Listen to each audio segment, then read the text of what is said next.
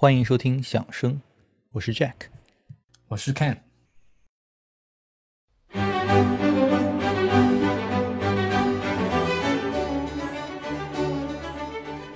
咱俩之前聊巴赫或者巴洛克的的确不算多啊。我们之前聊过巴赫的小提琴无伴奏，巴赫和泰勒曼的圣诞清唱剧。后来还有一期我们也讨论过维瓦尔第和 coreli 啊，就是早期的那些巴洛克协奏曲。那其他大部分我们就都讲到十九世纪之后去了啊。呃，不是因为不喜欢巴洛克音乐，其实我平时真的还蛮少有哪天是不听巴赫的作品的。但是。以我们响声播客的风格去聊巴赫的一个挑战在于什么呢？就是巴赫的作品，他有时候往往他缺乏一个可以清晰考证的时间线，不像我们就是听贝多芬的任何一部作品，我们大概都能说出这个作品前前后后的故事，对吧？包括从作曲家的生活处境啊，到演出，包括首演等等的经历啊之类的，不管作品内容本身和创作背景是不是有关系啊，但是我们听一首巴赫的作品，特别是他在莱比锡时期之前的。啊，就相对中期或者更早期点的作品，那我们经常只能猜啊，这个作品大概是他在魏玛时写的，就魏德国的魏玛，不是不是 Feeding Horse，呃，在魏玛时期写的，还是在克腾 c u t e n 时期写的？就我们大概只能呃把一个作品大致放到他的一个创作阶段，但至于他是哪天出于什么样的灵感或者什么样的动机写的，啊，这往往是很难考证啊。我们唯一可以确定的是，就是我们每听到一首巴赫的那种神乎其技的作品背后，都有好几首被当时的宫廷或者被巴赫自己给弄丢了。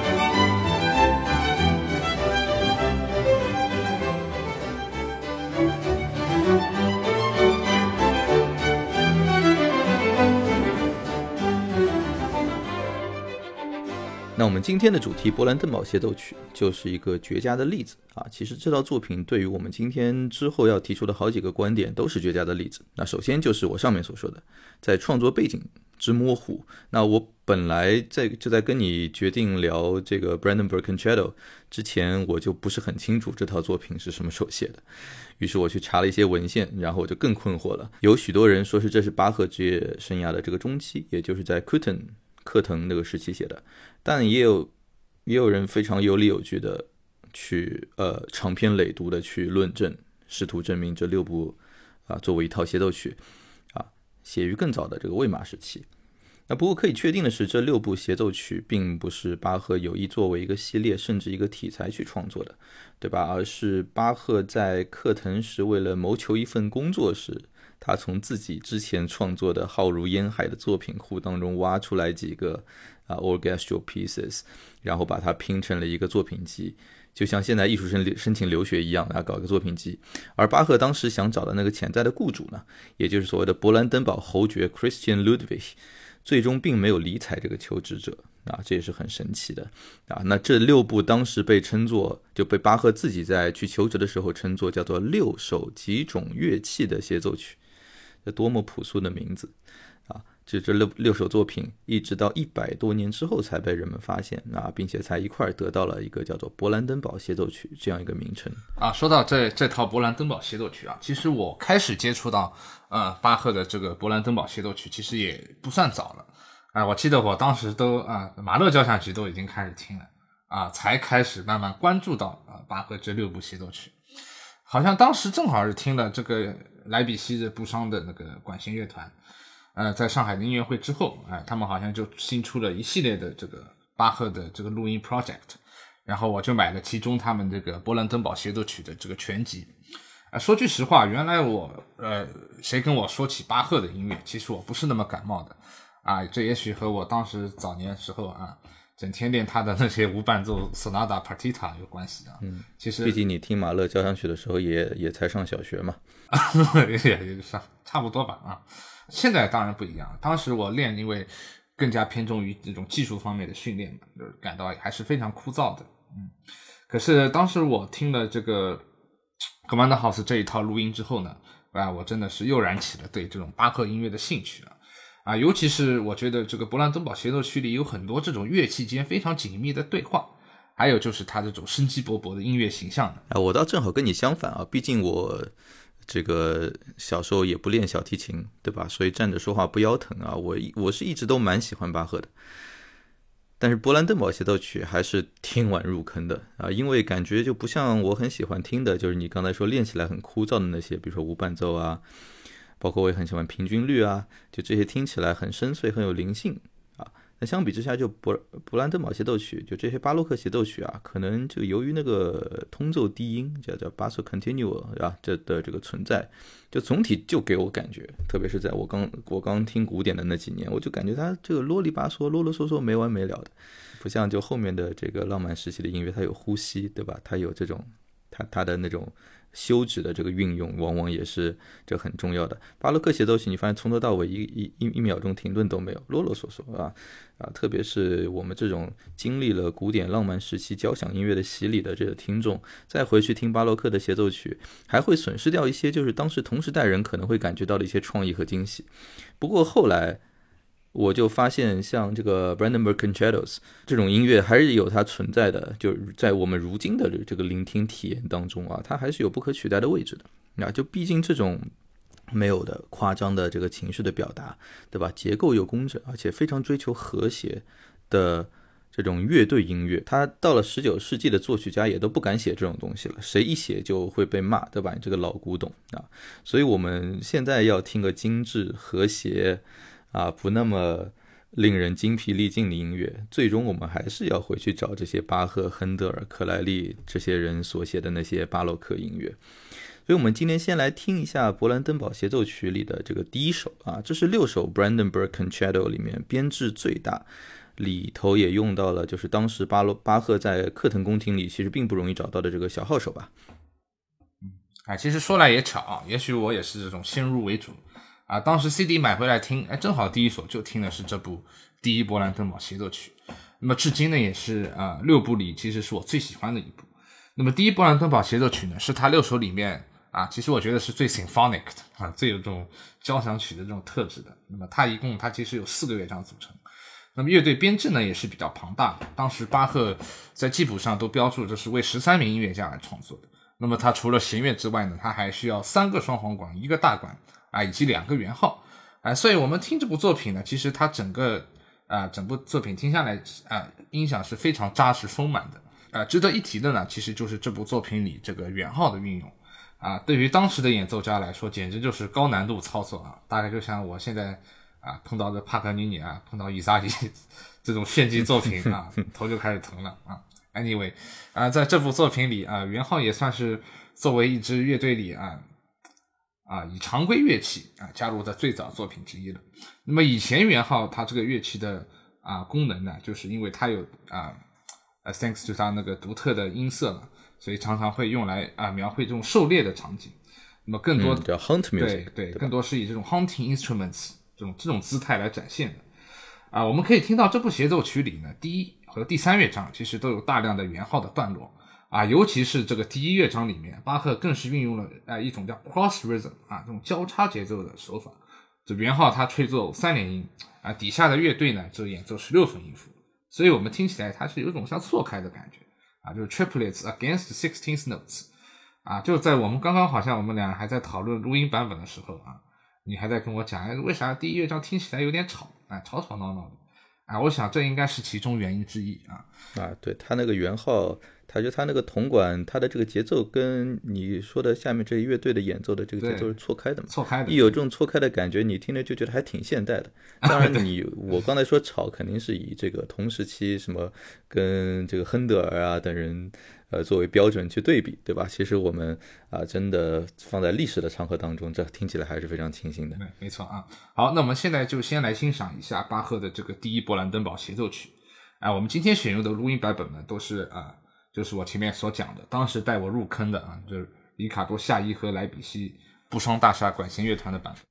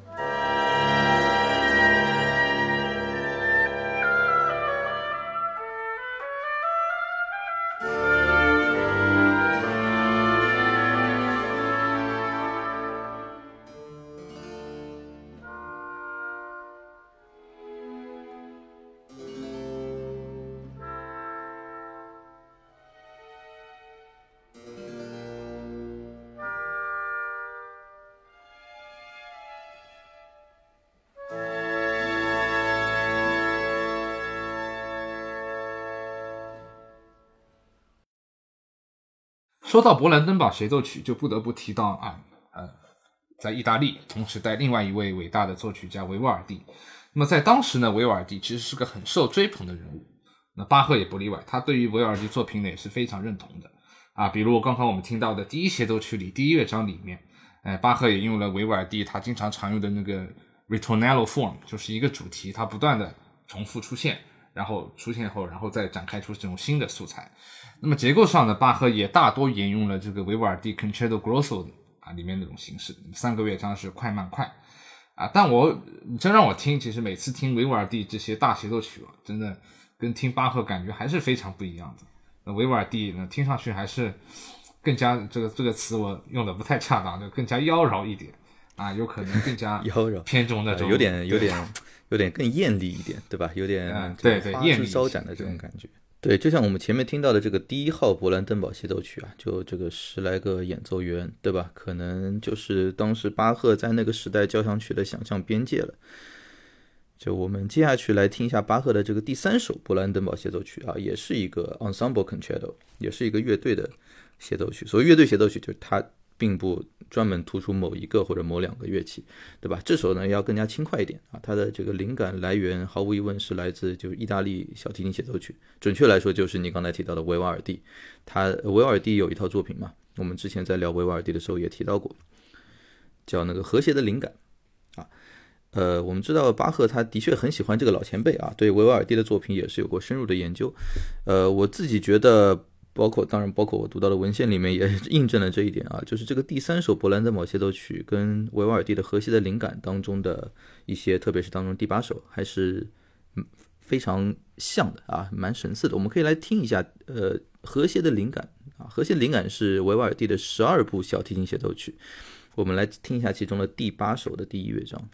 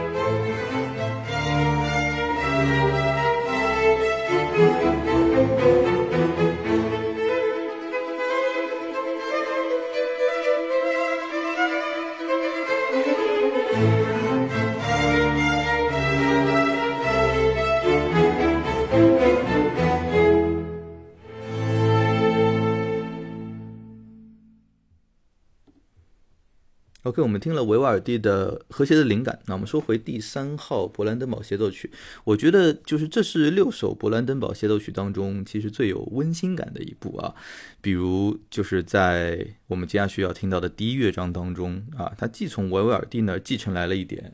啊，说的好听点春意盎然，说的那个点就是你刚刚说的比较妖娆艳丽，对吧？的一种感觉，也有呢，在那种低音声部的烘托之下，给人一些温暖厚重的。一些味道啊，第二乐章呢极为简短，只有一分多钟啊，它几乎就是一个无伴奏的小提琴的一个独奏乐章，当然有一些乐队在下面发出一点声音，刷点存在感，但听起来非常 private 啊，听起来非常的私密。其实巴赫在课程的那段岁月，的确真的是有蛮有家的温暖的。啊，除了他的这个当地的领导赏识他，啊？贵族赏识他，他又又没有特别多那种宗教，说我在教堂里面要什么踩着时间点完成这个那个的任务。啊，克腾时期他的这个创作总体来说还是相对比较偏世俗的，所以他的这个艺术创作上也特别自由。那他身边其实也聚集了一小批，呃，相当敬重和呃能够识别他的才华的一些 virtuoso 一些演奏高手啊，一些宫廷演奏家。据说都跟他成了好朋友啊，有两人的孩子还是认巴赫做 Godfather，啊，而他们的这个演出排练呀，也就经常在巴赫家里啊，可以看得出巴赫家多大啊。其实论这部作品的乐器编制啊，也仿佛是参考了就是当时克腾宫廷的这些乐手配置来写的。所以就是如果这部作品真的是在巴赫克腾时期所做的，因为就像我前面所说，我们不能确定，但如果是的话呢？那可以说，就真的还挺能反映巴赫当时的那种蛮有归属感的一种温暖快乐的一种精神状态的啊，没错啊，这部第三勃兰登堡协奏曲和之前我们听到那个第一勃兰登堡啊这种宏大的这种气势啊还是很不一样的。那么我觉得它还是更接近那种啊意大利协奏曲里面那种非常轻盈的那种 texture，然后也比较听上去比较 balance 一些。那么在这部协奏曲里呢，巴赫也他并没有用到那种管乐。他一共也就九位乐手，也是啊，非常平平平均的，对吧？三把小提琴，那三个高音，然后三把中提琴中声部，然后三把大提琴，然后把它分成三组，然后再加上这个羽管键琴。那么随着他这个音乐的进行呢，其实三组弦乐它都维持着一种啊非常平衡的那种状态。那么每一组乐器之间呢，也有非常多的那种非常紧密的对话，也有也有这种交接。啊，尽管偶尔会冒出几句这种声部这种出来的这种独奏片段，但我感觉它整个乐章听起来还是一个大的这种弧线的这种线条啊，非常浑然一体。那么第二乐章呢，就是一个非常抒情的柔板，那么它有有个单独由那个无伴奏小提琴奏出。那随后的这个第三乐章呢，又与第二乐章形成非常鲜明的对比啊，是一个带有这种吉格风格舞曲的一个快板，能再次听到这个三组弦乐在这个主题之上不断交汇，然后融合。然后又在这个素材上啊进行一个发展。好，那么我们现在就来完整欣赏一下啊这个勃兰登堡第三协奏曲。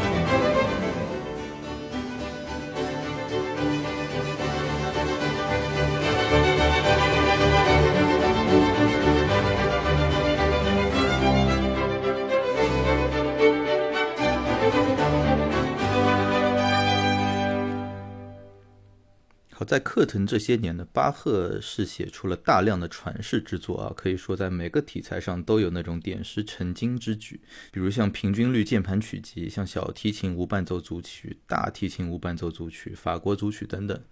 啊。但这些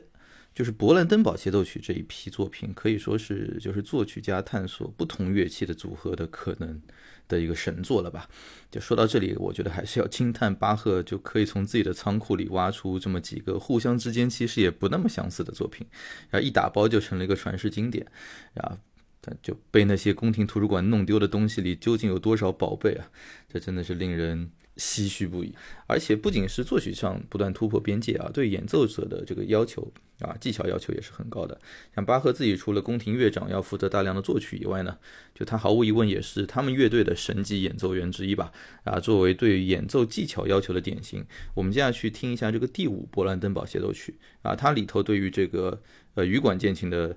呃要求是非常令人印象深刻的啊。其实第五勃兰登堡协奏曲是为为了突出三名独奏家的。啊，像我们前面提到第一和第三，他们都像是这种乐队的这种协奏曲，所以他们在未来的一两百年里面的演进方向就是咱们现在所谓的交响乐，对吧？而这个 con 就 concerto grosso 嘛，它的另外一种发展的这个趋势就是这叫叫 solo concerto，